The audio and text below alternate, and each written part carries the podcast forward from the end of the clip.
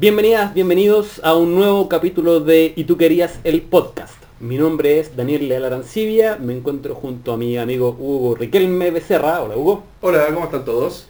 Y Hola, con, todes. con nuestra invitada del día de hoy, una gran escritora nacional, a quien admiro personalmente mucho, y a quien doy la bienvenida, Carolina Brown. Hola Carolina. ¿Qué tal? Estoy medio hipnotizada por ahí las ondas sonoras. Sí, es como que, como que uno se pierde escribiéndola, o sea, escribiéndola, ¿cachai? Mirándola. Mm. Sí, si la estuviera ahí escribiendo estaríamos con el problema. Sí. Sí. Sí, pero creo que eso es algo que no podría hacer. No, pero hola, ¿qué tal? Muchas gracias por la invitación. Muy contenta de estar acá. Mm, en este momento Daniel activa las, los aplausos enlatados. Claro, eso va a llegar. Vamos a hacer de inmediato una aclaración, eh, o más que una aclaración, una advertencia. Durante este capítulo vamos a tener algunas interrupciones. Unas van a ser las de los maullidos de Corto Maltés, la mascota de Hugo, que anda por ahí Que maullando. anda por ahí recorriendo la madriguera Riquelme. La segunda va a ser el timbre cuando llegue la pizza que pedimos porque tenemos hambre. Somos escritores, pero no por eso tenemos que, tenemos que morirnos de hambre. Y la tercera, de repente van a escuchar que chocan botellas por ahí. No se preocupen, no es nada normal. No sabemos qué eso, no sabemos de dónde viene ese ese ruido en todo Fuente caso. desconocida. Fuente alemana. Bueno, solo como recordatorio, y tú querías el podcast consiste en invitar a un autor o a una autora a conversar acerca de su trayectoria para luego formularle la pregunta de este ciclo. La hacer- pregunta es- La vamos a hacer más adelante, o tú le quieres hacer de inmediato. Dejémosla planteada, dejémosla planteada la pregunta mejor y más adelante la retomamos y, le decimos, Bueno. y la decimos con fanfarra y con todos los efectos sonoros posibles ha habido y por haber. Eh, la pregunta en este ciclo es, ¿y tú qué harías si supieras que hoy no vas a fallar? Que por un día no vas a fallar. Ya me cambiaste la pregunta, voy a No. tener que escribir y grabar de Yo nuevo. creo el que la tienen que decir al mismo tiempo y tomados de la mano. Si no, no Sí. va a funcionar. Pero- Daniel, tu mano. Lo vamos- pero lo vamos a hacer después, cuando introduzcamos el Tu mano. Esto, esto ya parte, oh, disperso. Sí. Pero Pero, bueno, sí. sí. Nada nuevo. Bueno, es Juernes. Bueno, como les comentábamos, estamos con Carolina y queremos que nos cuentes un poco eh, acerca de tu trayectoria como escritora. ¿Ya? ¿Ya? Eh, bueno, para los que no lo recuerdan o si no han escuchado los capítulos anteriores de Y tú querías, invitamos a un autor o una autora para que nos, co- nos cuente acerca de su trayectoria como, como escritor, como escritora, sus intereses, cómo ha sido trabajar en sus, en sus trabajos que ya están publicados, cuáles son sus proyectos que están en carpeta, en fin, y después Pero, pero acá, disculpa, acá, acá en realidad, aparte de, de conocer todo eso, el trasfondo del escritor, también queremos la parte cotidiana, el día a día. No queremos la parte académica y lo que suena bonito para contestar la inglés. Acá queremos conocer a The Real Caro Brown. Bueno, Caro, bienvenida nuevamente. Muchas gracias. Cuéntanos un poquito eh, tu- acerca de tu trabajo y cómo te iniciaste tú en el mundo de las letras. ¿Cuál fue tu motivación para empezar a escribir? Ya, yo diría que de chica a mí siempre me gustó escribir. Y más que escribir, como inventar personajes, situaciones. Yo era la clásica cabra chica que inventaba como obras de teatro con los amigos. Eh, me acuerdo que mm, eh, mi mamá, la mejor amiga de mi mamá, tiene un hijo y una hija y íbamos todos como intercalados. Entonces venía, yo era la más grande, después venía mi amigo Henry, después venía mi hermana y después venía la hermana chica, el Henry. Entonces entre los cuatro, sus papás tenían una Jai 8 y nos prestaban la Jai 8, entonces nosotros teníamos como, no sé, yo tenía como 10 años y inventábamos como programa. Teníamos un programa que se llamaba Sábado Cargante, de hecho, porque en ese tiempo, en ese tiempo lo único que existía era Don Francisco, pues, ¿cachai? Entonces entrevistábamos gente. Y era hacíamos- cargante. hacíamos puras tonteras. Eh, y después ya de más grande en el colegio tuve la oportunidad de como participar en el taller de teatro, típica, como que siempre tuve esa inquietud. Y tuve la suerte de tener papás como bastante liberales, que no tuvieron ningún problema con que yo entrara a estudiar literatura en la Chile, eh, lo que para mí fue una bendición, porque en verdad me iba bien en el colegio, entonces todo el mundo me decía, no, tú deberías estudiar leyes. tú deberías-". Y yo de verdad no quería estudiar leyes, entonces mis papás me apoyaron, que lo encontré mortal, porque en verdad que tu hijo estudie literatura como que no, no, no debe ser fácil tampoco. Em, y, Y, y todos sabemos lo que le pasa a la gente cuando estudia leyes. sí, quedan como Daniel. po. No voy a hacer comentario al respecto. Eh. Pero es verdad. ¿Tienen razón? Sí. Voy a hacer un comentario al respecto y sí, tienen razón. Y yo creo que viéndolo retrospectivamente quizás estudiar literatura no fue la mejor opción porque me, yo siento que como el, el peso del canon igual me ahogó. Y cuando estu- entré a estudiar literatura justamente fue cuando dejé de escribir, porque perdí un poco la ingenuidad de crear.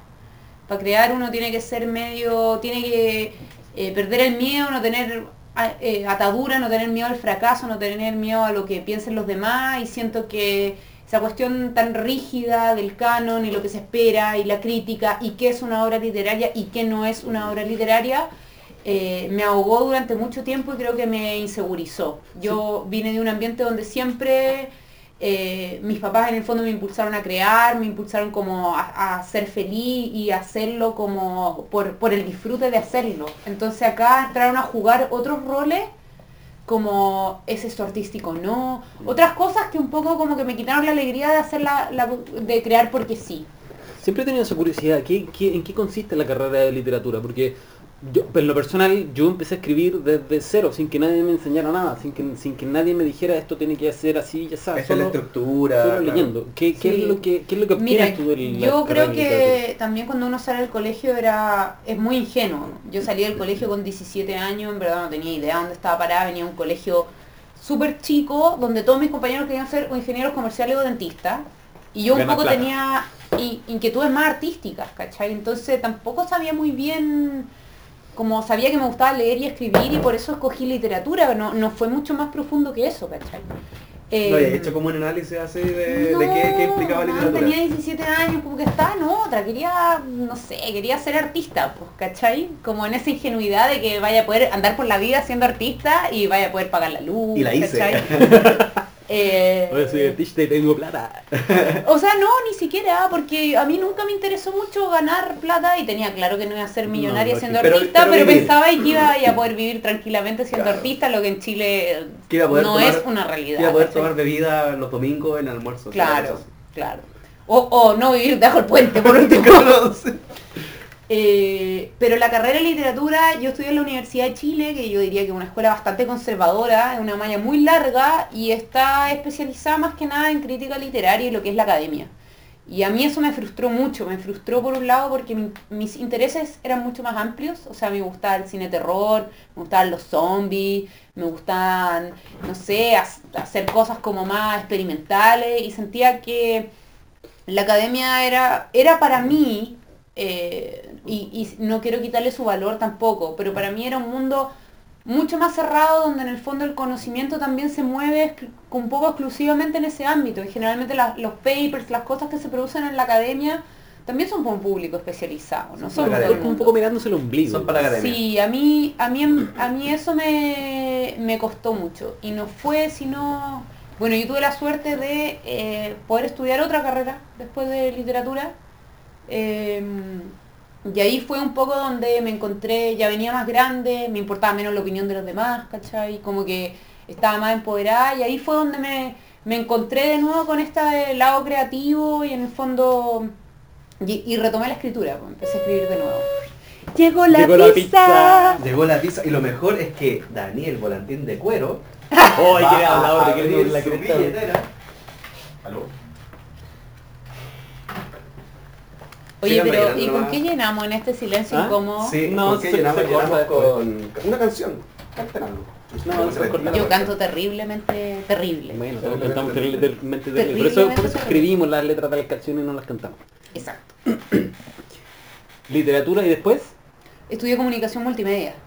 ya. Como nada que ver, en el fondo en la del Pacífico, una universidad privada con un enfoque absolutamente distinto, mucho más pragmático, ¿cachai? Donde en el fondo eh, tuve suerte igual porque siento que, claro, primero tuve una carrera que era muy analítica y muy poco práctica, porque en el fondo la gente que sale de literatura ni siquiera sale con un título profesional, salen con una licenciatura nomás. Entonces la mayoría se mete a la pedagogía o siguen un magíster para hacer carrera académica.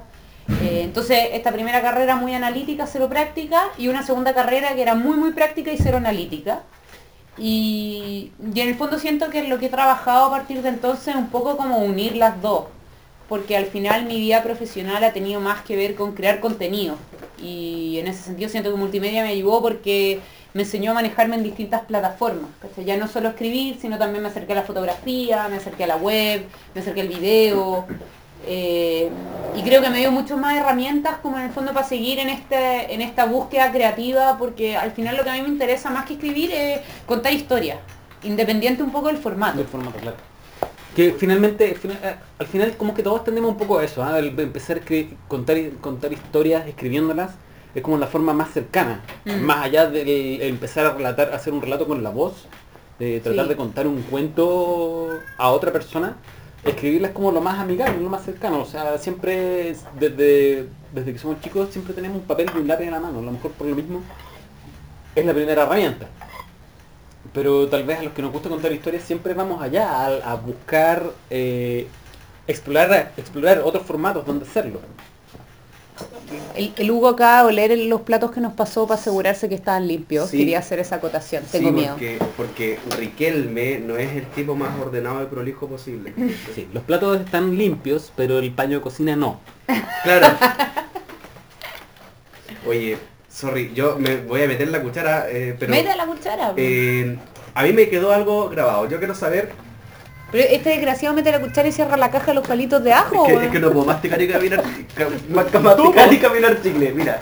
Tú. No, eh, Háblanos, claro, ¿cuánto tiempo, ¿cuánto tiempo pasó rescatando un poco eh, todo lo- el recorrido que tuviste desde niña, desde tu, de- desde tu, tu eh, eh, ilusión infantil de, de escribir obras de teatro, donde tenías a, tu- a tus amigos, a tu hermano tenidiputenses prácticamente ahí, así como en tu compañía de teatro infantil, con sábados cargantes y todo eso? ¿Cuánto pasó desde esa caro entusiasta creativa hasta que volviste a reencontrarte con la escritura después de haber pasado por literatura? Yo diría que como seis años. Seis años. O sea, la carrera y como dos años más de rehabilitación. ¿Y, y, y, y cómo te rehabilitaste? ¿Qué, qué fue lo que marcó la, la diferencia y dijo, Caro, dale, vos dale? Me empecé, me llegó la inquietud de, mm, talleres literarios. Y me acuerdo que postulé mm, eh, al taller literario de Pablo Simonetti. Era como la... Cuando recién se estaba empezando a hacer en la Finisterra, creo que era el segundo año que lo hacían en la Finisterra. Y quedé. ¡Qué buena! A mí Y- me rechazado tres veces. Oye, es que Pablo es brigio. Yo me acuerdo que la primera vez, además yo en el fondo, claro, un- un- cachaba más o menos quién era, pero tampoco era como que, oh, súper familiarizada con Pablo Simonetti. Entonces, llegué en el fondo buscando un taller, encontraba que él era un escritor súper de renombre, ¿cachai? Con una trayectoria importante. Y me entrevista y me dice como que a él le había cargado mi texto, ¿En ¿cachai? serio? No le había gustado para nada. Pero me lo dijo así súper honesto, que lo encontré valioso también. Porque tampoco con la idea de hacerte vueltas, sino como, sinceramente, no le había gustado, pero me dijo, esto que hay acá, y me marcó como dos o tres frases, me dijo, esto yo lo encuentro muy quedar". bueno, ¿cachai? Y tenéis que trabajar desde ahí. Y fue como una entrevista como igual bien dura también, Mm. porque en el fondo mm, también enfrentarse en talleres es como abrirse a, a que critiquen el texto y todo, y uno tiene que ser un poco profesional y decir, oye, están criticando el texto, lo pueden hacer bolsa, pero es al texto, no es a mí, ¿cachai? Y creo que esa lección también fue súper valiosa. Como no romantizar lo que uno hace, sino verlo como una actividad, un oficio, que puede estar bueno o malo, ¿cachai? Pero tampoco tiene que ver tanto contigo. Entonces, eh, de ahí en el taller, en el fondo, empecé a ejercitar este músculo. Al principio Pablo hacía bolsa a mis textos, no le gustaban nada. Eh, y, y yo también fui como buscando hasta que encontré una voz y encontré como un lugar donde me sentía cómoda. Y de ahí, de ahí yo siento que me fui, que, que hice un camino como mucho más rápido. Cuando encontré ese lugar desde donde quería hablar, eh, como que empecé a agarrar vuelo, como una bola de nieve así. Y eso lo encontraste en el taller. Mm, sí. En el taller se daba algo muy positivo que no pasa en todos los talleres. Em, la crítica era súper constructiva. Los egos estaban bastante manejados. Eran, o sea, la gente no tenía, no, te- no había esa cosa que te quieren criticar por hacer mierda, ni, sino que como con el genuino interés de aportar a tu texto y que tu texto sea mejor. De ayudarte a mejorarlo. Yo, mis amigos del taller todavía los veo, todavía mantengo una relación súper cercana. Para mí, si es que yo escribo algo, yo soy la primera persona generalmente que les mando un manuscrito. Eh, nos mandamos muchas cosas entre nosotros para apoyarnos y creo que ahí se gestó algo que es en verdad, para mí como escritora es invaluable lo que pasó ahí. Para ti, como que no es tema entonces pasarle a alguien un, un manuscrito? Lo pregunto yo desde un punto de No, vista súper no. personal, porque para mí pasarle a alguien el manuscrito es, un tra- un- es pega, ¿no? Yo no sé a quién...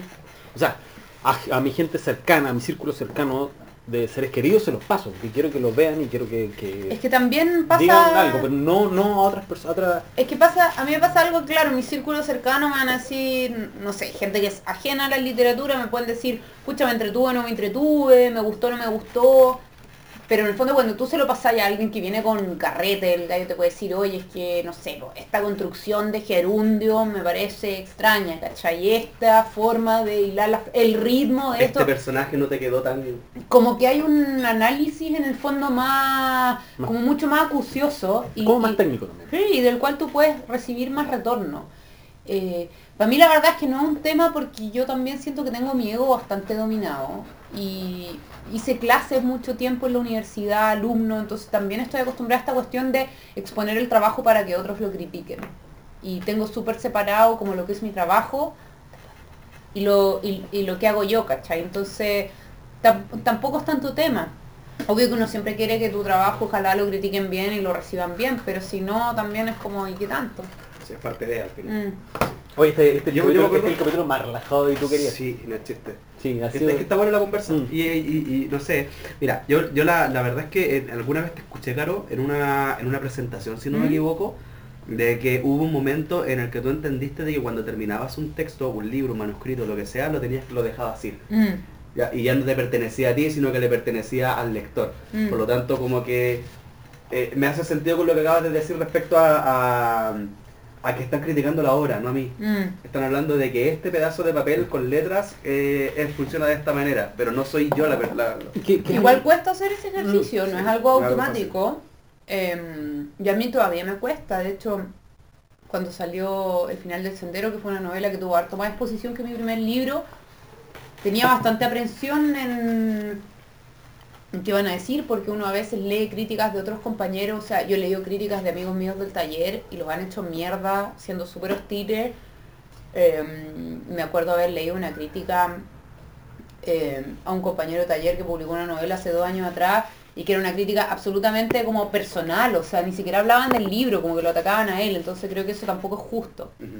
Y creo que da miedo también exponerse, porque al final es natural en el ser humano tratar de buscar la aceptación. ¿Cómo viviste ese cambio? Que acabas de mencionar de, de- entre. Tú tienes dos publicaciones actualmente. La primera publicación es eh, en el agua con Chilenia, Biblioteca Ujú. Chilenia. Y tu segunda publicación, ¿cuánto tiempo pasó entre una y otra? 2015 y 2018. El O 2018, sea, fines del 2015, principio del 2018, dos años y medio. dos años y medio. Mire, y en dos años y medio pues pasaste de eh, Biblioteca de Chilenia, que es una editorial independiente, Muy chiquitita. muy chiquitita, eh, con harto trabajo de en donde el editor es prácticamente como el señor Corales, ya Mm. las hace todas, y pasas después a, eh, a publicar el, el fina- el final del sendero con Planeta bajo el sello EMC. Mm. ¿Cómo fue esa transición? ¿Cómo la viviste? No te voy a preguntar cuáles son las diferencias porque creo que en realidad no era el caso, Mm. pero, pero ¿cómo la viviste? ¿Cómo, cómo, cómo fue asimilar esa, ese, ese cambio, ese salto? Mira, yo creo que... mm, soy una, yo soy una persona bastante práctica, entonces fue como, quiero hacer esto, sí, ya, entonces démosle, tenemos una piscina, chao, listo. No cuestionarse más la cuestión porque si no creo que uno se entrampa en puras pequeñeces. Entonces es como preguntarte, ¿verdad? Ya, ¿esto es lo que quieres? ¿Estás dispuesta a hacerlo? ¿Estás dispuesta a meterle las horas hombre? ¿Estás dispuesta quizás a que lo vaya a pasar mal porque no sé? va a ir a una entrevista y qué sé yo, quizás las cosas no salen como esperaba y o lo pasáis mal o no te gusta la exposición, ¿estáis dispuesta a arriesgarte? Sí, ya, entonces démosle, chao. Mm, Como un No poco mucho, así. sin mucho cuestionamiento, la verdad. Es que creo que no sirve.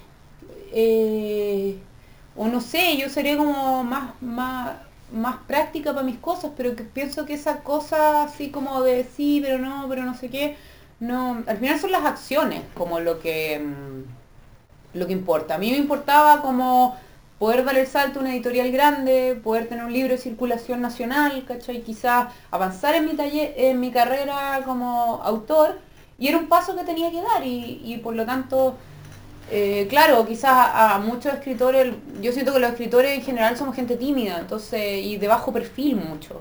No todos, pero muchos. Entonces, quizá uno diría, bueno, me encantaría estar como en mi burbujita y que me trataran bien y que la crítica me amara y que los textos salieran fácil y que siempre me quisieran editar. Obvio que a uno le encantaría eso, pero eso no tiene nada que ver con el mundo real, ¿cachai? Entonces tampoco es como súper extraño esperar eso. Sí.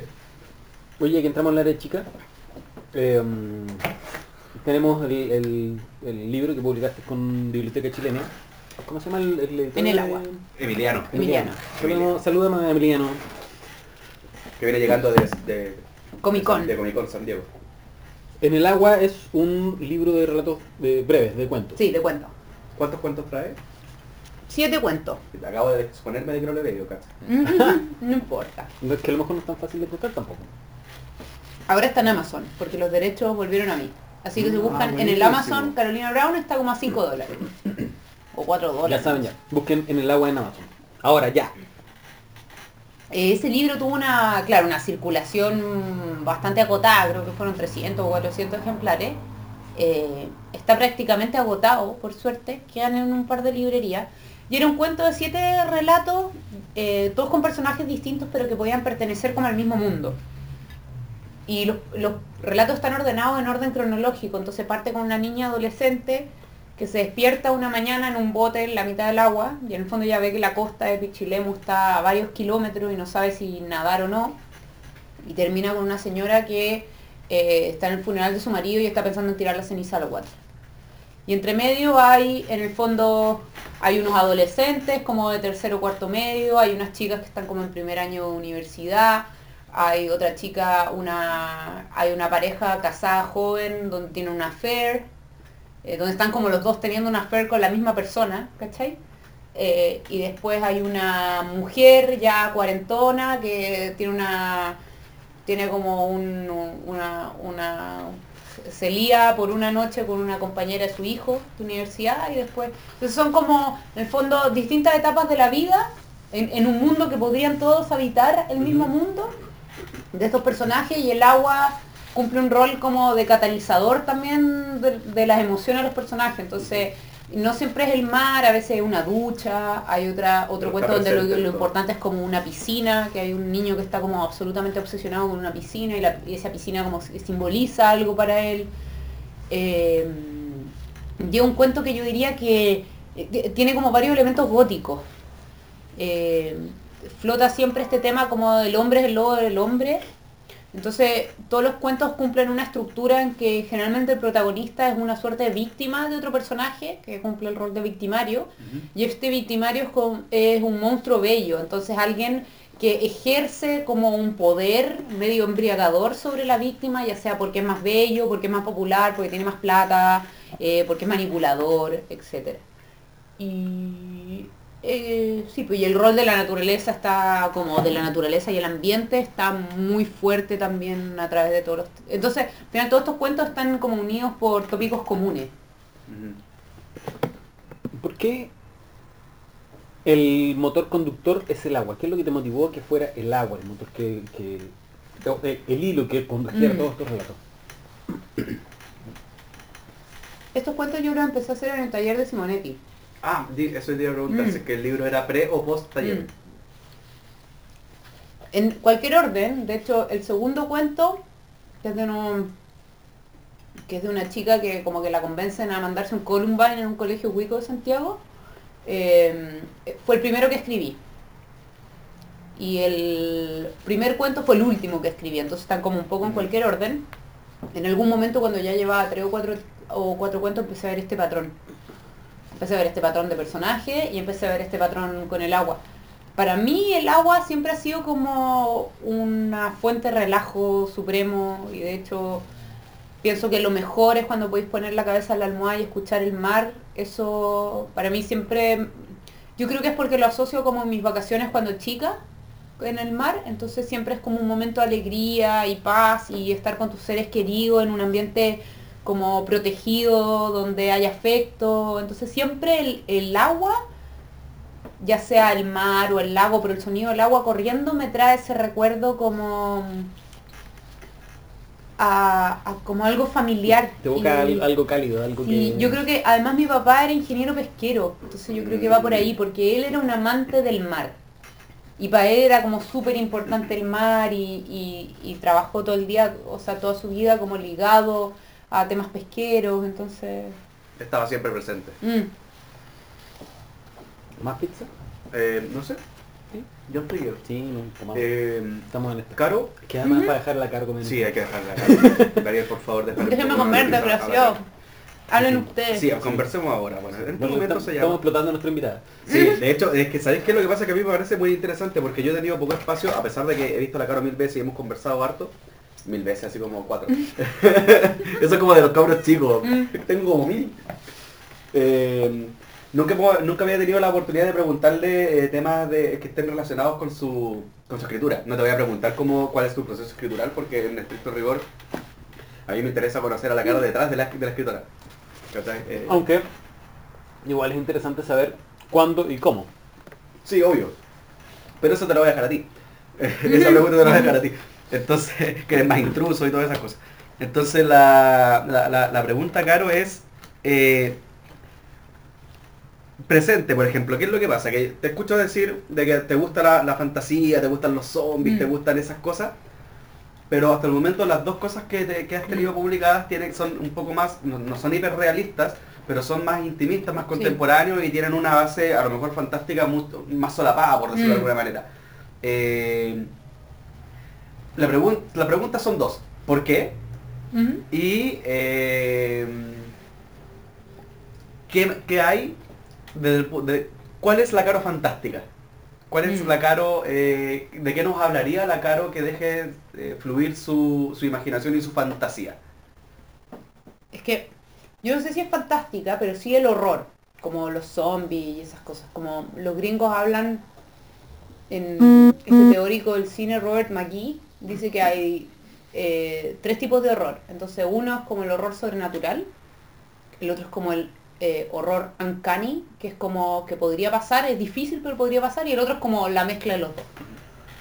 Y a mí siempre me ha interesado el horror más que la fantasía. O sea, cuando digo como los zombies, los vampiros, me parecen pertinentes porque además encuentro que funcionan súper bien como metáforas del mundo real y, y en esa cotidianidad puede haber algo monstruoso y eso es como lo que, lo que a mí me interesó eh, explorar como en el primer libro, ¿cachai? O sea, en esa cotidianidad igual pasan cosas monstruosas, ¿cachai? Igual hay un niño que convence a su compañera de que se piten a los otros del curso porque les hacen bullying, ¿cachai? Igual hay una mina que los buenos le jugaron una broma pesada y le echaron en un bote y la loca se despertó en la mitad del mar y no sabe qué hacer. Entonces, como que encuentro muy interesante cómo en la vida cotidiana también se puede colar el horror y creo que también tiene que ver con una creencia personal de que la vida cotidiana no es aburrida para nada, sino que siempre están estos como intersticios donde se cuela como lo extraño, lo fantástico, lo... O sea, yo siento que yo vivo la vida un poco buscando es, esas grietas, ¿cachai? Como si pensara que la vida es como una tabla Excel, puta, me muero, ¿cachai? Me muero. Si la, si la vida es una tabla Excel, buscar ver la solución, cabrón. Buscar ver. Pero, pero como que yo siento que hay mucha gente que vive la vida así eh, y, y- y yo lo hago de una manera distinta, tal vez porque necesito constantemente entretenerme y soy más dispersa y soy una persona como con una im- imaginación súper viva. Pero, pero sí me pasa que quizás el horror tan directo no me interesa, pero sí como ese horror empieza como a permear la realidad. Que de hecho la, la imagen que describiste de la niña que despierta en el océano es súper potente. O sea, si te- tú te, te ponen una primera escena en una película, por ejemplo, en donde te muestran a un bote, una mujer despertando en medio del océano y no entender nada, es como... Es Ese cuento yo lo escribí porque mm, un día iba para una reunión en Ciudad Empresarial y el taxi donde me subí tenía Lun. Lo empecé a leer y venía una pequeña historia de una mujer que se llamaba como Rosalía Morales, no, no me acuerdo ahora el nombre porque han pasado como cuatro años, pero... Y ella se despertó en un bote a como tres kilómetros de la bahía de Corrales ella eh, en el fondo llamó, tenía pila en el celular, llamó a los marinos, le dijo a los marinos que ya se había quedado dormida en el bote, no se sabe si carreteando, si... Tampoco se sabe si, la marea subió y se llevó el mote o si alguien la echó al agua como una broma. Y la tipa, bueno, llama a los marinos, le explica la situación, les dice dónde se quedó dormida, todo. Y los marinos encontraron el bote dos días después, pero no estaba ella. Y era una mujer como de 26 años. Y me impactó tanto leer eso. ¿Qué mierda pasó en esos dos días? Así Sí, que, como, qué como que haya ido, o sea, eh, como que necesito hacer ese ejercicio mental porque lo encuentro, o sea, pensar en alguien que vive una situación límite como esa, me pareció que era muy interesante. Porque más en el, en el abandono, al menos para la persona que lo vive, Mm. hay una especie de horror, hay Mm. una, una angustia que puede incluso bordear lo sobrenatural de repente, Mm. de, de, chucha, me estoy quedando solo, sola, eh, y ahora qué hago, a quién recurro, cómo, cómo salgo de aquí, ¿Cómo salgo cómo- de acá? y en ese caso es peor, peor, que el nauf- que- peor que el náufrago que está en una isla, eh, o sea, estamos Porque está esperando. Claro. Y por, lo, por, por último tendrá recursos ahí con los cuales Sí, pues, sobrevivir. tendrá un Pero dormir, abandonada en un bote en el medio del mar y además viendo, viendo la tierra, es como... Allá está, ¿Cómo llego? ¿cómo llego? Que, que, eh, y esa angustia es como la base finalmente del, al menos del horror eh, más, más plausible. Sí, Ahí, ahí encontramos la esencia de Caro Brown. sí, yo creo que... Pero no siempre es horror, también es... Bueno, en el agua en particular es como horror. Yo creo que en el fondo venía saliendo de esta etapa de no escribir y también... Este, este, en el fondo estos seis años donde no escribí, venía con muchas frustraciones por no haber escrito todo ese tiempo, entonces yo creo que por eso ese libro es mucho más oscuro que el que viene ahora, por ejemplo. Eh, el final del sendero es un libro efectivamente melancólico porque en el fondo es la historia de esta amistad entre, entre dos mujeres que lo están pasando súper mal. Eh, pero es- ese libro sí yo siento que es como más realista, entre comillas. Pese a que también creo que tiene algo rico, que a veces, a veces parece novela romance, a veces parece novela policial, a veces como que va cambiando el ritmo Sí. y creo que eso se logró bien y, y siento que es uno de los puntos fuertes del libro. Sí. Sí, te, te, te tiene en, en una línea, al capítulo siguiente cambia por otra, pero como que conserva la coherencia, Mm. no es algo que me, que me distraiga. Exacto, no te Eh, molesta. me estaba hablando un día de la Simo adulto con su amiga J y el día siguiente está la Simo con su mamá eh, viéndola borracha Mm. y, y cada capítulo tiene imágenes súper potentes. Esa cuestión tiene que ser muy difícil de, de conseguir. no, no. ha- habitualmente uno transita entre lapsus en la historia en, que, en las cuales no está pasando gran cosa, eh, en la que nos pone tal vez un poco introspectivos respecto a los personajes, sus situaciones puntuales del momento, pero lograr la potencia de de las distintas emociones a lo largo de la vida de la protagonista, de su amiga, de la amiga que tenía en el colegio, de su madre, eh, es, es un valor muy, muy, muy poderoso que tiene tu novela. A mí, a mí me, me dejó así, y llegué al final y fue como, ay, ¿y ahora qué pasa? ¿Qué viene ahora? Tengo que escribirle a la Caro. ¿sí? Caro, Buena, No, gracias. anda el programa. ¿sí? Sí, no, se fue un buen incentivo que invitaron a la Carol a, a conversar aquí con nosotros y tú querías. Y además le abrimos las puertas para que, para que cuente la historia de horror fantástico que quiere contar, si es que quiere. Claro. Lo dejamos ahí. Chan. Chan, chan, chan, chan. Yo, yo, te, yo te pregunté cómo fue un poco el proceso del final del sendero. Mm. Eh, fue largo. y súper fragmentado porque en el fondo esa novela partió, esa novela de hecho fue la novela con la que yo quería postular al taller de Simonetti, el 2012, imaginen. Pero en ese momento tenía como tres páginas nomás, que es la escena del supermercado. Cuando ella sale del supermercado y ve esta mina con el carrito. Ah, es que en ese momento, en el primer borrador, tenía, la mina tenía un carrito y estaba parada en el estacionamiento debajo de un farol con el carrito y estaba teniendo algo que uno lo, o sea, yo sabía que era una crisis de pánico, pero no quiero decirle al lector una crisis de pánico. Quiero que- describírsela. lo- claro, lo que hago es describirle la crisis de pánico de la protagonista. Entonces, eh, eh, Tell me, don't tell me. eh. Y, ese fue el, el texto con el que postulé y en un momento yo creo que no tenía las herramientas necesarias para poder... En el fondo una novela es como un ejercicio eh, tal vez mucho más neurótico de cómo tirar este hilo hacia el final Mientras que un cuento es como más acotado, más manejable. Son los dos súper difíciles, pero en el fondo son músculos distintos. En un momento sentí que la novela me quedó grande. No tenía tal vez yo como la seguridad o la coherencia para saber dónde cortar, para dónde ir, cómo quería como cuajar. Y lo que hice fue guardarlo en un cajón y me puse a escribir los cuentos que se convirtieron en, En el agua. ¿Pero tú sentiste que te quedó grande en términos de que estaba quedando muy larga o la historia No, no, estaba no, sabía avanzando No, más? hacerla. no sabía para dónde iba. No. Y estaba dando puros pasos en falso y en el fondo avanzaba hacia un lado, decía, no, esto no va a funcionar porque es inverosímil. Volvía para atrás y trataba por otro camino y no, esto tampoco va a funcionar. Entonces fue como, en verdad, estoy puro dando jugo, mejor dejémosla descansar porque todavía no sé para dónde va esta historia. Y, al, principio esa historia era muy distinta, era, era en el fondo, al principio esa historia era que a Jota le habían matado el hijo y la buena seducía a Simo para vengarse. Esa era la historia, ¿cachai?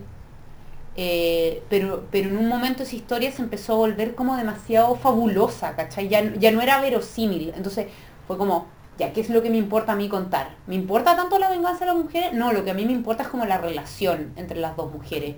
Y que tiene que ver también porque, eh, no sé, en mi casa, por ejemplo, somos puras mujeres, mi mamá es viuda, entonces eh, yo veo también en mi vida cotidiana, eh, en fondo, las redes de cooperación que se establecen entre las mujeres.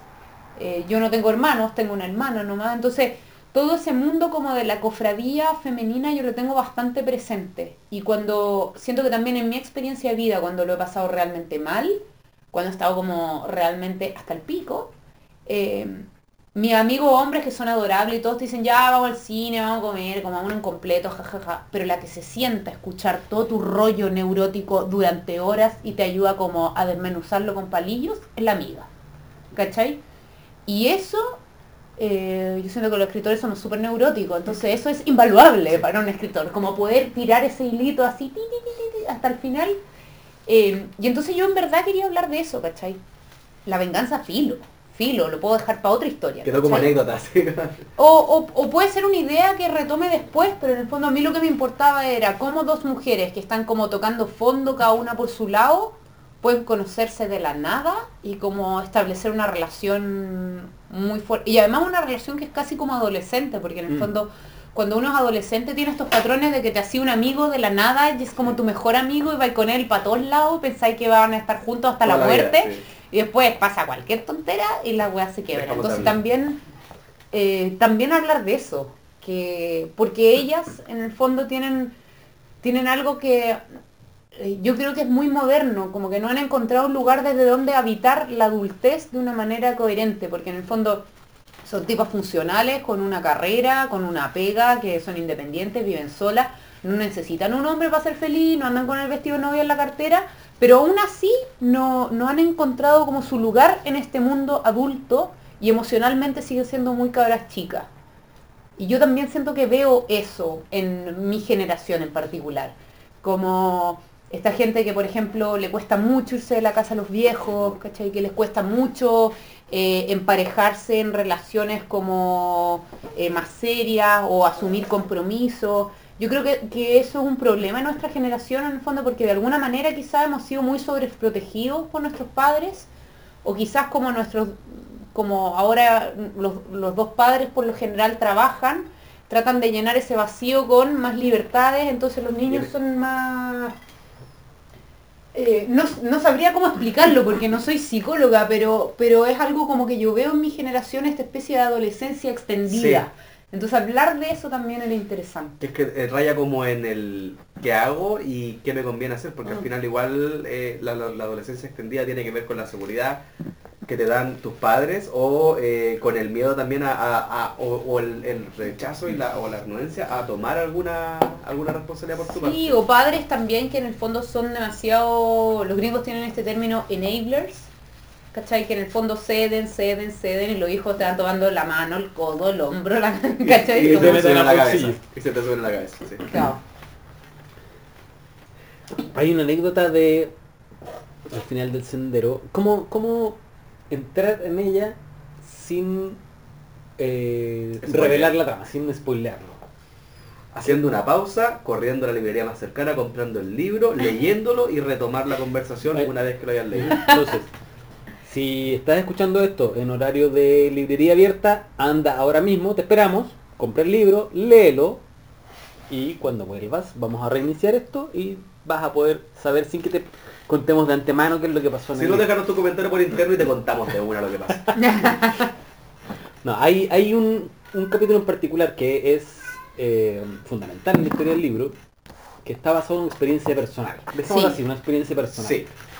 Cuéntanos, trata, os- trata de contarnos lo que puedas de esa experiencia. O sea, yo les voy a contar lo, que- de ese- lo que pasa con esa experiencia, pero no les voy a contar cómo se aplicó, ni qué pasa con los personajes, ni nada de eso. Corto maltés está haciendo su show. Eh, yo el eh, 2011 por ahí, 2012 empecé a hacer en el deporte eh, y practicaba harto, tenía la suerte de que los martes yo hacía clases en la universidad, por lo tanto tenía las mañanas libres.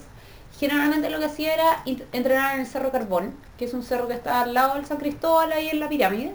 Y lo que hacía era, lo subía y lo bajaba, un cerro corto, en verdad, no sé, en hora y algo, ya está y listo. Entonces es ideal para alguien que quiera hacer un cerro en la ciudad y no correr en plano, qué sé yo. Y lo que me pasó en julio del 2012 fue que fui con un amigo que también trabajaba por turno. Eh, yo hasta el día de hoy doy gracias que fui con un amigo porque yo había ido varias veces sola antes. Entonces creo que tuve mucha suerte. Eh, la cosa es que fuimos, subimos, hicimos cumbre, todo, y vamos bajando. Y todavía bien arriba en un sector que se llama Guayacán, que yo creo que está mínimo a 35 minutos de la base del cerro, para alguien que va caminando, no para alguien que va corriendo. Eh, salió un tipo detrás de un árbol muy grande con el fondo... O sea, lo primero que me pasó fue que yo iba con mi perro y el, el perro lo empecé a llamar y no volvía. Y no volvía, y no volvía. Y yo me empecé como un poco a angustiar de que no volviera porque pensé que se había perdido, ¿cachai? Entonces yo iba gritando, el nombre del perro iba bajando y iba gritando y de repente detrás de un... hay una curva, ¿no es cierto? Dentro de una- un pasillo como de arrayanes que es bien tupido. Salgo en la curva, hay un árbol gigante y de ese árbol sale un hombre con un pasamontaña y me apunta con una pistola en la cara. Y me dice, tírate al suelo, pásame la mochila, tírate al suelo. Eh, y yo al principio dije, como, esta weá es broma, así, como, ¿what? Y veo a mi amigo que estaba como por el rabillo del ojo, veo a mi amigo que estaba como un metro más adelante mío que empieza a levantar los brazos así, en cámara lenta, y dije, oh, cagamos. O sea, me acuerdo así haber dicho, oh, cagué, cagué. Me tiré al suelo, o sea, me saqué la mochila, la dejé al lado, me tiré al suelo, ¿cachai? Igual no me miren, no sé qué, ya, mirando el suelo. Y el, el loco ahora yo, o sea, ahí caché que en el fondo él tenía el perro agarrado para que yo fuera gritando y él sabía exactamente dónde yo iba. Eh, y el tipo ya, no sé qué, pásame las cuestiones, llegó, me, me tiró el reloj, me sacó el reloj, ¿cachai? Me, eh, lo, lo que encontré más heavy fue que en el fondo yo generalmente no uso aros, no uso nada, ¿cachai? Eh, Entonces el tipo como que me, me tocaba la cara, me tocaba la cabeza, me, me- como que me tocaba las muñecas, me revisaba las manos y como que estaba muy enojado porque yo no tenía nada, ¿cachai? Entonces me revisaba, me revisaba, me revisaba, me revisaba. Entonces eso se demoró mucho. Eh, y después ya abrió la mochila, me empezó a preguntar como qué es esto, qué es lo otro, ¿cachai? Yo llevaba una bolsa de agua de estas como camel, Ajá. entonces el tipo no sabía lo que era, me decía, ¿qué esta weá? Y yo decía, Suero. agua, agua. Eh, y todo el tiempo pensando en que había un bolsillito chico como medio escondido detrás de la hebilla de la mochila. Yo tenía las llaves del auto, entonces yo me dije, yo me voy a quedar piola para que este weón no pille el auto. Le ¿cachai? digo No sé esa cago en el auto. Sí, pues, igual cargué con el auto, pero... Eh, Pero fue tu pequeño triunfo en ese momento, sí. Y nada, pues el tipo, ay, que como llegaron, y mi amigo si no, llegó en micro, que hasta mi VIP, ¿cachai? Bastante era el loco nos hizo una, así, una interrogación gigante. eh, y hasta que al final se aburrió y se fue. Y de hecho yo me acuerdo que como, como fue todo muy raro porque además el tipo tampoco fue violento, no nos pegó ni nada. Pero en un momento se empezó a disculpar y me decía, no, es que yo hago esto porque la sociedad me obliga y yo tengo antecedentes y, Y no y entonces encuentro na- pega". nadie me da trabajo. Y a mí ahí como que ya me hirvió la mierda. Entonces yo dije, bueno, yo también trabajo por mis weas. como, que, como que ya me da demasiada rabia. Y, y, y además que en un momento como que perdí absolutamente el control. Le dije, ¿sabes qué, weón? Ándate porque estoy que me cago, le dije. Que era verdad, porque en el fondo yo estaba como entre que vomitaba de los nervios, ¿cachai? Que no sabía... Además que sale un huevón con una pistola en la mitad de la nada, donde no hay te la nadie. principio, weón, sí. No, es Está que, como yo- no te es que ni siquiera eso. Yo dije, como este weón nos va a matar. Y después dije, ya no, filo, no nos va a matar, pero me va a violar, ¿cachai? Yo estaba segura que me iba a violar. Entonces, como que reponerse de ese shock, porque en el fondo te empezáis a preparar Sí. mentalmente para esa weá. Y después el weón sale como, no, es que yo tengo antecedentes. Y dije, ah, te Me estáis culiao, weón. me estáis weyando, weón. Acabo de hacer medio trabajo psicológico, weón. Ya, pues, weón, así como... Entonces ahí como que ya yo me envalentoné, le dije, ¿sabes qué bueno? Ándate por esto que me cago. Esa weá le dije así, cara raja, y yo creo que lo descoloqué mucho. Y el bueno ahí se fue, porque le habían dicho, weón, que anda esta mina? que me hizo esta weá? Me va a tirar caca, así como... Me va a tirar caca. Eh, y súper heavy porque nos quitó los cordones, los zapatos, para que no lo pudiéramos perseguir para abajo, ¿cachai? Eh, y, nada, pues nos hizo como subir, nos dijo ya ahora, nos quitó todo, nos quitó hasta un paquete de galletas que traía mi No, amigo en su mochila, weón, weón unas chips, unas chips Ahoy, Oh. no las habíamos ni abierto, se las llevó también. Y, y después nos dice, claro, van a caminar para arriba, van a contar hasta 100, ponte tú. Y que si yo los veo, si yo veo que bajan detrás de mí y todo, les voy a disparar. Y ya pues ahí contamos, yo había visto una persona subir antes que nosotros, entonces dije, bueno, vamos corriendo a buscar ese weón, para llamar por teléfono, para que el weón lo pillen abajo, ¿cachai? Pero subimos rajado, nunca pillamos a esa persona. Yo no sé si hay una travesía que se hace para el manquehue, tal vez era el mismo, era- No, no, porque tenía, ten- estaba como vestido... eh, y nada, pues entonces después bajamos después de muchas horas y es raro como el... Yo ahí caché que era como un poco robot, porque bajé y en vez de como sentar, como que mi amigo estaba súper afectado, en verdad, se sentó como que él no estaba bien. Y yo en vez de eso como que fui, me conseguí un teléfono, llamé al- eh, ni siquiera llamé a mi casa, llamé al banco para bloquear las tarjetas. eh, y además que uno entra en un rollo paranoia. Y digo por suerte, los buenos que te asaltan son medio idiotas, porque yo, yo, este fue el rollo que me pasé. Dije, este weón tiene Waze, de mi teléfono, mi teléfono tiene Waze, el weón puede abrir. Waze, puede llegar a mi casa, sacar las llaves de mi casa, después digo, y bueno, y que tanto si en mi casa hay, weón, mi tele es del año 1, weón, no tengo ni plata en mi casa. Pero bueno, ese Podría fue- dejármela con el refrigerador, podría dejarme la chips ahoy pero pero como que me pasé ese rollo y dije va a estafar a todo mi amigo y va a llamar a mi mamá y le voy a decir, le va a decir que me tiene secuestrada como que me pasé un rollo así gigante. Escritora. sí entonces y me acuerdo súper tierno un señor de estaba como un señor de estos camiones de la basura de Providencia y cuando nos vio bajar y yo creo nos vio sin cordón hecho mierda así todo me dijo, "To- señorita, tome mi celular, llame. Y ahí llamé al banco para bloquear mis tarjetas y llamé a mi mamá. Y me acuerdo que el día del hoyo le iba a decir, mamá, me asaltaron, se muere, no llega nunca, ¿cachai? Dije, no, mamá, es que sabes que bajé, no está el auto. No está el auto, entonces estoy botada acá en el San George. ¿Me podéis venir a buscar? Y cuando llegó, Le contaste. le conté. Me decía, ah, no, es que me tengo que tomar un vino. Decía, "Mamá, pero si me asaltaron a mí, le decía yo, no, no, esto es terrible, es terrible. Entonces ya bueno, fuimos a la casa de mi mamá, se tomó como dos botellas de vino, me mandó sola para la comisaría después en su ¿Por qué no auto. podía llevarte? No, no podía llevar. Y ahí también como toda esta cuestión, como yo decía, es que estamos en Chile, es como ya el asaltante que te pide disculpas. Después fui a los carabineros y ¿Qué le pide explicaciones? no, los carabineros ¿Y qué eran como...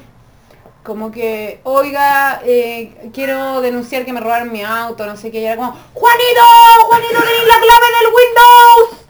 No, Juanito está almorzando, no está. Y yo así como, No la vamos a poder no, atender, me dice, no la vamos a poder atender ahora. Y Yo así como, me estáis hueviando. Y me acuerdo que ya, y tuve que hacer... muy jefe Gorgori, weón. esa weá es muy chile. Esa weá es chile resumido en una weá. Y estuve mucho rato así como esperando y no sé qué, y después llegó el Tommy, ¿cachai?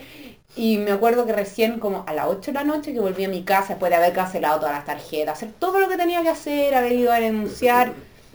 Mi marido informático, entonces ya tenía como el eh, Keep My no sé qué, entonces él ya había seguido el teléfono hasta una casa en La Pintana, entonces me dijo, no, vamos donde los pagos, le dejamos la dirección y además tenía una foto del gallo así, como ya súper, todo sin así.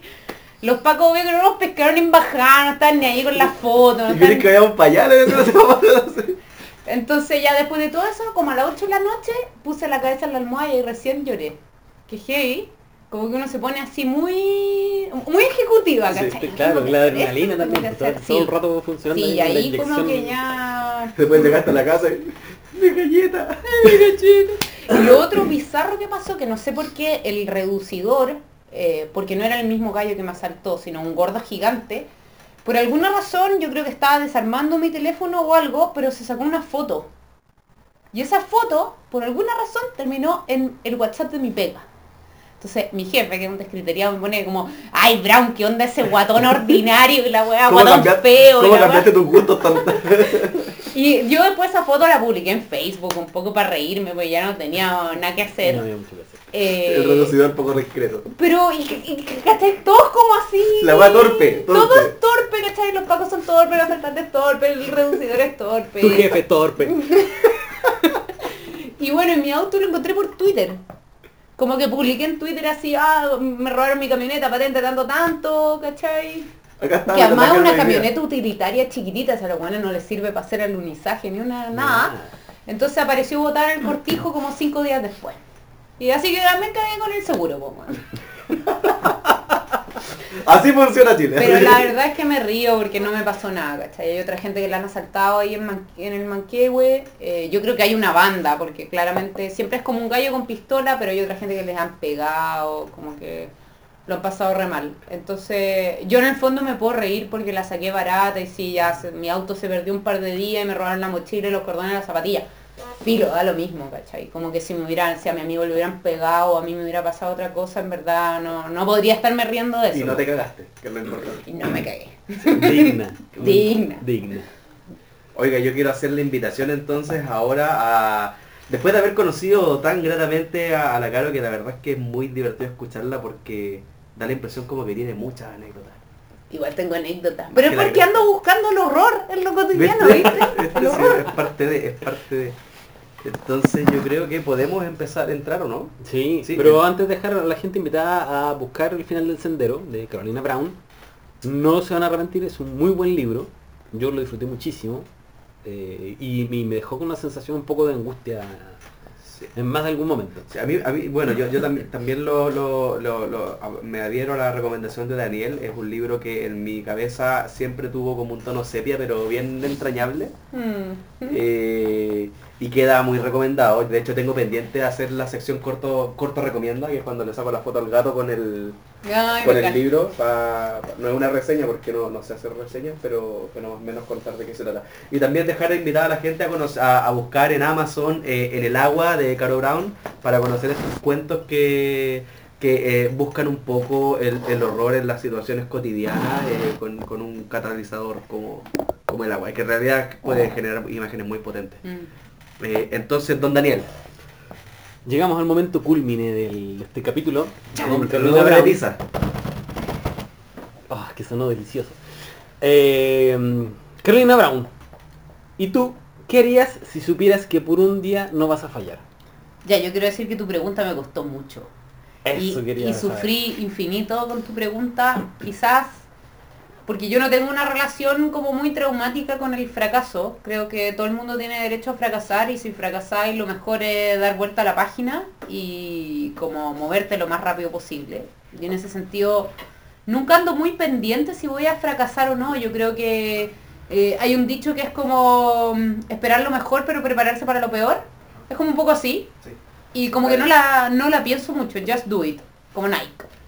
Eh, entonces me costó mucho porque, primero porque no era algo en lo que había pensado, ni le había dedicado mucho tiempo. Y segundo porque mis personajes sí fallan todo el rato y ese fallo es como el, el es como el conflicto, ¿cachai? Es lo que mueve al texto y a los personajes a, a moverse por la historia. Entonces, bueno, si no podéis fallar, ¿qué, qué conflicto va a pasar y cómo, cómo va a haber acción ahí adentro? Y eso me complicó mucho. Después empecé a pensar, eh, me acordé de lo que tú me habías contado de que la primera pregunta era como si no tuvieras miedo. Eh, y en ese sentido yo siempre le he tenido miedo a la muerte. Eh, creo que porque mi papá se murió cuando yo tenía 10 17 años. Entonces me marcó mucho. Eh, no sé qué están haciendo, algún no, complot satánico. No, nada, nada. Daniel está tratando de decirme que pague la pizza, pero... Sí, pues paga la Oye, todavía pizza. estoy esperando en moto ahí. Anda. Pero sí, ya mo- poquito, ya poquito.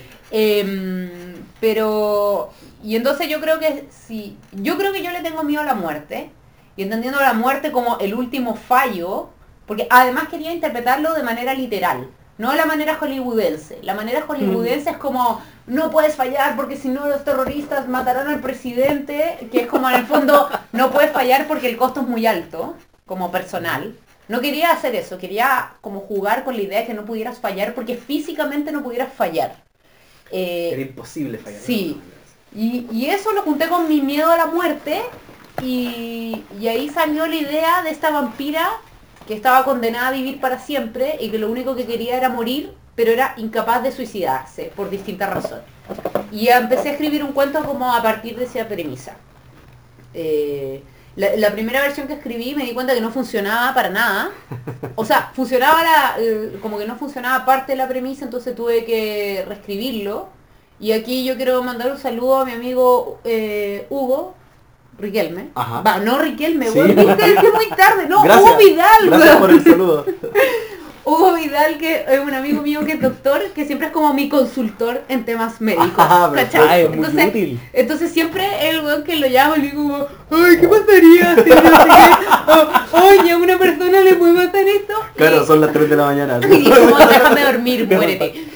Eh, entonces a él siempre le pregunto estas cosas y, y me ayuda muchísimo. Entonces, muchas gracias Hugo, en verdad, por siempre tener paciencia y contestar mis llamadas. Incluso ahora que estáis en tu beca en Canadá y no tenéis tiempo para vivir, igual contestáis mi WhatsApp. Así que bacán, muy buena onda. Eh, y ahí salió la idea de este cuento en el fondo de esta vampira que quiere morir, pero no puede morir. Que se llama Alito. Alito. Ali. Vamos a escuchar Alito de la voz de Carolina Brown con Hugo Riquelme acompañándola en los diálogos. Ya, quiero hacer un disclaimer porque me acabo de tomar dos cheles y me comí una pizza de pepperoni, así que esta va a ser una lectura interesante. Con efectos especiales. Ya. Con resultados sexuales. No. ¡No! Hay, hay cuentos, ¿no? No, ¿Leíste el cuento? Bueno, ¿de qué Oh, hablando? que leerlo. Ah, No leí el cuento. ¿Cuál cuento? Ah, ya. No, dale. Ya. Carolina Brown, tú querías, si no pudieras, fallar por un día. Ya, el martes cumpliría tres semanas siguiéndola. Era bonita, se parecía un poco a ella. No a la ella de ahora, sino a la de antes. Había un dejo aristocrático en su postura pese a los piercings de la cara. La vio salir rauda a las 5 de la tarde, empujando con ambas manos la puerta del local en donde trabajaba. El pelo teñido negro, tomado de una cola, el cuello envuelto en, una bufanda escocesa. Yo era más bonita, eso sí, zanjó Mercedes. La siguió a la distancia por la calle Monjitas. El horario de invierno le acomodaba.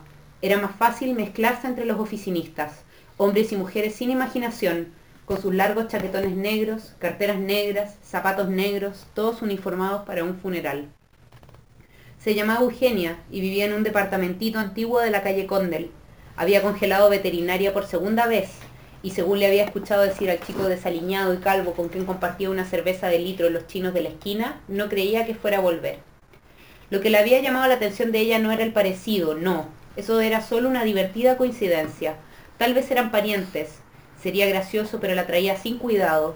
Sus hermanos y sobrinos se habían reproducido como conejos. La vio por primera vez una noche sin luna en el Parque de la Aviación. La mujer pasó caminando a unos metros de ella, dando profundas caladas al cigarrillo que sostenía en sus dedos enguantados. Escondido bajo el humo, lo cálido del tabaco y la estela tímida del papel, Mercedes reparó en un olor particular, similar al de una cebolla descompuesta. Arrugó la nariz. La fragancia provenía del interior de la mujer, de eso no cabía duda. Un rumor que circu- circulaba bajo la epidermis, emanaba por sus poros y la envolvía como una membrana.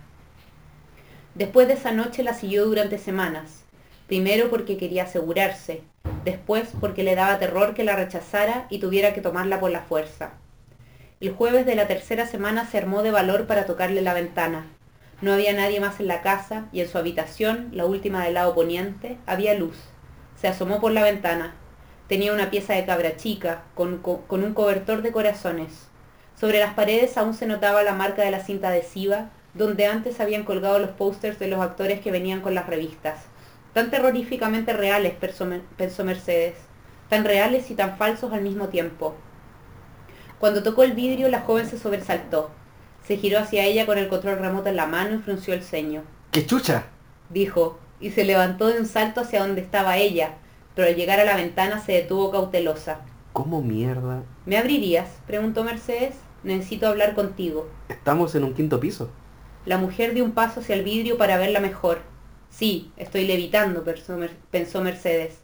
Por primera vez se preguntó si no hubiera sido mejor abordarla en la calle, como si ella también fuera una persona normal. La mujer la miró horrorizada y cerró las cortinas de golpe. Mercedes esperó con la calma ganada a través de las décadas, hasta que las cortinas se abrieron un poco y la redonda cabeza de la joven apareció por un costado. ¿Qué quieres? Conversar, solo conversar. ¿Cómo estás haciendo eso? No tengas miedo, vengo a pedirte un favor. No te muevas. Amenazó la chica. No me estoy moviendo. No te muevas o grito. Permanecieron mirándose un largo rato. Ya era casi la una de la mañana y no, y no quedaba nadie en la calle. Al menos no se puso a gritar, pensó Mercedes. Si empieza a gritar, esto se acaba. ¿Cuál es el favor? preguntó la joven. Había recuperado parte de su compostura, pero seguía asustada. Las aletas de su nariz se movían inquietas con cada inhalación. ¿Podemos hablar? Espera. Desapareció unos momentos al interior del departamento. Volvió con un crucifijo en la mano y una trenza de ajo sobre el hombro derecho. A Mercedes, el olor del bulbo la hizo estornudar. Eso no funciona, solo me irrita un poco la nariz. ¿Cuál es el favor? Insistió. Quiero suicidarme. Fácil. Espera el amanecer. Sintió ganas de enrollar sus dedos largos en torno a su cuello esbelto y apretar con fuerza hasta sentir crujir las vértebras. En vez de eso sonrió con la boca cerrada, tomó aire y contó hasta diez en silencio. Era solo una idea, algo que había escuchado de unos estudiantes de medicina a la salida del metro. Nada le aseguraba que fuera a funcionar, pero ella estaba desesperada y ya no sabía qué otra cosa hacer. Todas esas triquiñuelas que salen en las películas de ustedes, dijo tratando de dominar su rabia, no sirven de nada. Yo las he probado todas y no hay caso, ni una estaca en el corazón, ni el fuego, ni la luz. He tratado de lanzarme a las llamas, cortarme la cabeza, meterme en la fuente del agua bendita. Yo no voy a matar a una persona. Yo ya no soy una persona. Hace 295 años, 3 meses, 8 días y 12 horas que no soy una persona. La ventana con el departamento desaparecieron momentáneamente. Solo veía rojo. No podía evitar llorar cuando se enojaba. Se pasó la mano por la cara con un gesto infantil, pero lo único que consiguió fue esparcir la sangre por su rostro. No necesito mucho, solo un poco de tu sangre. ¿Mi sangre? Muy poco, 100 cc a lo sumo. ¿Sabes cuántos son 100 cc? Pensé que necesitabas matarte, no comer. Tu sangre va a matarme. ¿Y por qué chucha mi sangre va a matarte? Solo entonces cayó en cuenta de que ella no sabía. La cebolla podría que pendía sobre ella, como una guillotina, la ignoraba por completo.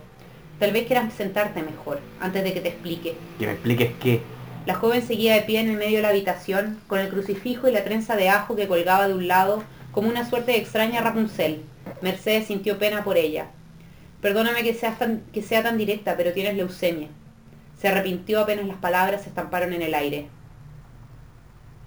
Los exámenes no están hasta el lunes, dijo ella. Se había puesto nerviosa, podía sentir la sangre bombear apresurada por su cuello, la vibración en su voz. Miraba hacia los lados extraviada, como si no reconociera el lugar. La joven echó un brazo hacia atrás, buscando dónde apoyarse, y después se dejó caer sobre la cama. Mercedes le preguntó si podía pasar. Ella sintió con la cabeza. Tienes que decirlo en voz alta. Pasa, po. Dentro, el aire estaba algo viciado por la estufa eléctrica. A Mercedes le picó la garganta. Hizo el reflejo de tragar a ver si se le pasaba. Pensé que sabías, se supone que era un chequeo de rutina. Un tufillo ácido y descompuesto se desprendía de las axilas de la mujer y quedaba flotando en el aire cálido de la habitación. Una mezcla de levadura y frutas podridas, dulzor y humedad. Era miedo, pero también resignación. Sintió que se le pasaban las ganas de morderla. ¿Qué pasa ahora? Ahora yo te muerdo, si no te importa. Un leve pinchazo. Puede ser en la muñeca o donde tú quieras, no tiene por qué ser en el cuello. Después de eso me voy y no te molestaré más. Diez minutos a lo sumo, lo prometo. ¿Es terminal? No tengo idea. No quiero morirme. Nadie, pero eso al principio, créeme, vivir para siempre es un horror. La joven se dejó caer de espaldas, abatida. Miraba el techo con ojos ausentes. No se quejó cuando Mercedes tomó su brazo y hundió los colmillos en la parte interna de la muñeca. Se mantuvo succionando unos segundos hasta llenar la boca por completo. 100 cc eran más que suficientes para que las células cancerígenas se programaran por su cuerpo y acabaran con ella. Se hizo un pequeño corte en el índice para sellar con su sangre las heridas de la muchacha. La escuchaba sollozar a sus espaldas, sonarse de vez en cuando con la manga de la polera. Quiso abrir la ventana y largarse de inmediato. Sin embargo, cuando se puso de pie, la cometió un fulminante mareo y tuvo que volver a sentarse. Le invadió un súbito calor en las entrañas, calor y sudor. Qué extraño, no recordaba la última vez que había sentido algo semejante. Se tumbó en el piso, cerró los ojos y esperó la muerte, pero en vez de eso entró en una especie de letargo. El calor se fue haciendo más suave y homogéneo, expandiéndose de a poco desde el centro de su estómago hasta sus extremidades. Los sollozos de la mujer habían callado. La escuchó levantarse de la cama y abrir la puerta del baño, pero no le importó. No tenía mayores consideraciones a lo que pasara con su cuerpo.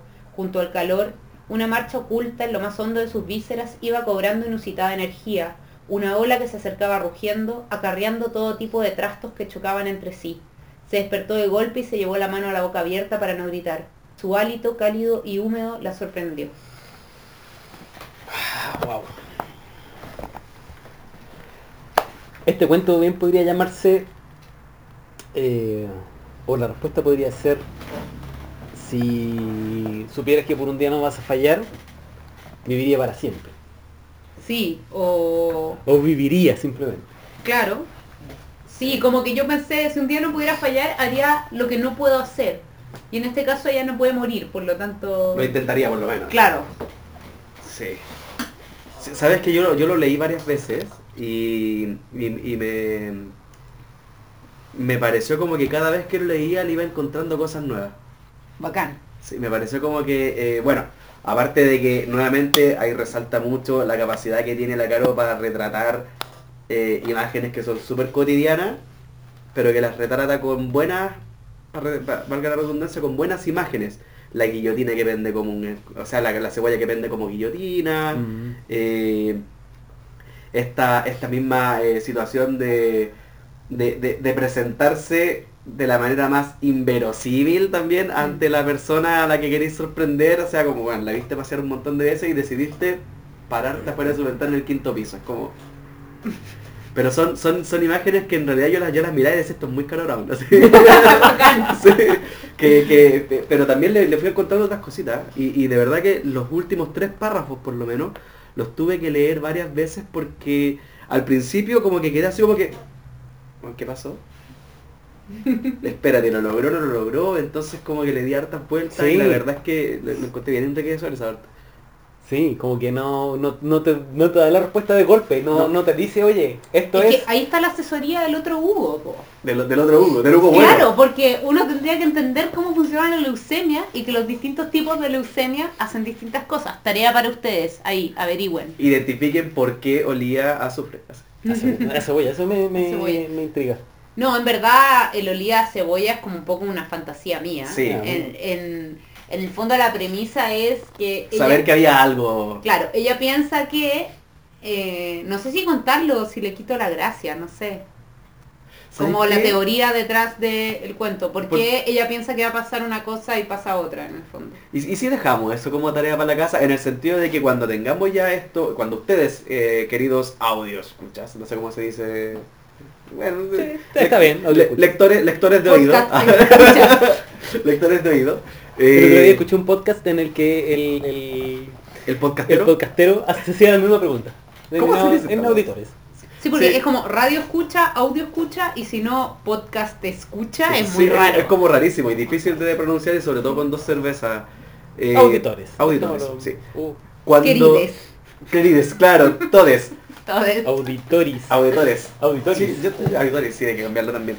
Eh, oye, pero escúchenla, de- digiéranla, traten de, de buscar la, la, la- los motivos por los cuales pasó lo que pasó. Sí, comenten. Y comenten. Y una vez que tengamos esos comentarios, la cámara comenten, nos va a sí, la parte ñoña. Sí, ya, bacán. Una vez que tengamos, bacán. tengamos los comentarios, Ya, la pero Caro- la Hugo Vidal no puede comentar, pues, tenés Sí, que quedarte callado. Baneado. Pero, o sea, la onda. no, lo que puede hacer después eh, in- eh, intervenir aquí en, la, en los comentarios de Caro para que vaya diciendo sí, sí, sí, esto está muy bien. Claro. Y después va a salir la versión extendida en el DVD con, con la- Con el visa. Claro, con todo lo, lo necesario.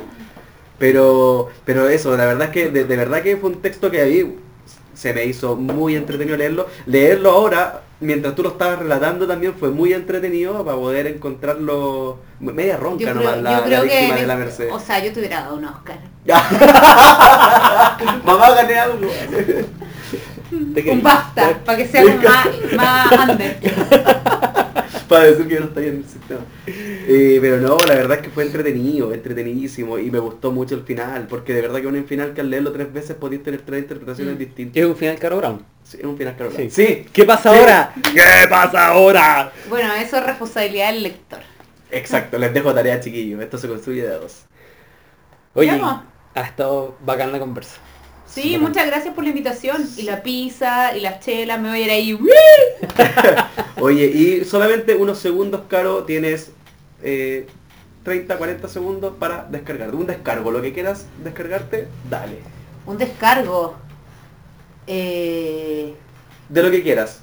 Chuta, ya, esos hueones que fueron a cuchillar a las minas a la marcha, ¿qué chucha están pensando que mierda se creen? En verdad, weón, todo mi repudio para... Y también yo creo que nos pasa por darle cabida a este discurso de ultraderecha, como bajo esta máscara de, libertad de expresión, eh, o sea, el nivel de violencia, de odio en este país, en verdad yo creo que no nos va a llevar a nada constructivo y están empezando a pasar cosas como esta, ¿cachai? O sea, si no quería abortar, loco, no abortís, nadie te va a obligar a abortar, pero no podéis pretender eh, hacer imperar tu opinión a punta de cuchilla, ¿cachai? Suscribo completamente, 100% de acuerdo y también agrego, cabros, estamos en una, civili- en una época civilizada. Todo lo que nos permita ganar derechos eh, para, aquellos que no, para aquellos que no los tienen es un avance social. Mientras no le quiten derechos a nadie, no sean hueones. Mm. Bueno, y si le faltaban razones para amar a Caro Brown, aquí ya tienen una de peso. ¿Qué, la pizza? Pero Claro. si normal, como ¡El ¡Woo! el que se va a ir así, ti, ti, ti, ti. Ya, llegamos Tengo que al... nominar gente ahora. Sí, pero ya se nos adelanta el... Hola, Ay, es que la pero me- me es muy gustó- proactiva. Me gustó la introducción de una nueva sección. ¿Cuál? La de... Lo- la lo de cargo del Sí, hay que, sé. No, de cargo, vamos el a-. Sí, la, la Oye, Caro le gustó eso, el- eso da como para todo un podcast, porque después podríamos seguir con la ISAPRE y los O sea, mira, bancos. mira, Ten- Tenemos harto spin-off del podcast que Sí, estamos haciendo. esto es solo el comienzo. Es solo el Sí. comienzo. Ah, Estamos recién empezando aquí y esto es, no para. Es una bola de nieve. Excelente. Caro Brown, eh, necesitamos que, ahora que tú ya cumpliste tu desafío, ya dijiste lo que, lo que harías si supieras que por un día no vas a fallar, queremos que tú se lo preguntes a alguien más. Así que tienes el micrófono para decirnos, Caro Brown, ¿a quién quieres preguntarle? Y tú querías si supieras que por un día no vas a fallar. Ya, yo lo voy a hacer con voz de Oscar. Juan Pablo Sáez, autor de la novela Operación Requiem. Bueno, dejamos extendida la invitación a- al próximo desafiado. Esperemos que se venga a sentar aquí con nosotros, igual que Caro Brown. Que... Pero no sabemos si va a ser aquí en realidad, porque somos un programa itinerante. De pronto estamos en... O sea, aquí me refiero frente... Yo creo que eso es parte del encanto. Sí. Sí, me- aquí no es el lugar físico donde estamos. Podemos estar mañana... Es el- el lugar espiritual Eh. donde está Daniel. Donde nos encontramos. Bueno, los dejamos invitados para el próximo Y tú querías. eh, con nuestro invitado. Gracias. Te, te damos mu- te damos las gracias, Caro Brown, por aceptar esta invitación, por aceptar el desafío, por escribir un relato que nos dejó... Eh, ¿cómo, cómo, cómo decirlo? Así como- Taciturnos, no, nos dejó, nos dejó, eh, a, mí, a mí por lo menos me dejó contemplativo y reflexivo. fue un gancho al mentón, digamos. Sí. Muchas Bacán. gracias. No, Esperamos- gracias a ustedes por la invitación, lo pasé increíble. Esperamos encontrarnos próximamente en una nueva oportunidad en torno a otra pregunta tal vez, o en otro podcast, ya que estamos en esto. Eh, entonces los de- dejamos cordialmente invitados. Nos escuchamos en la próxima oportunidad. Chao. chao.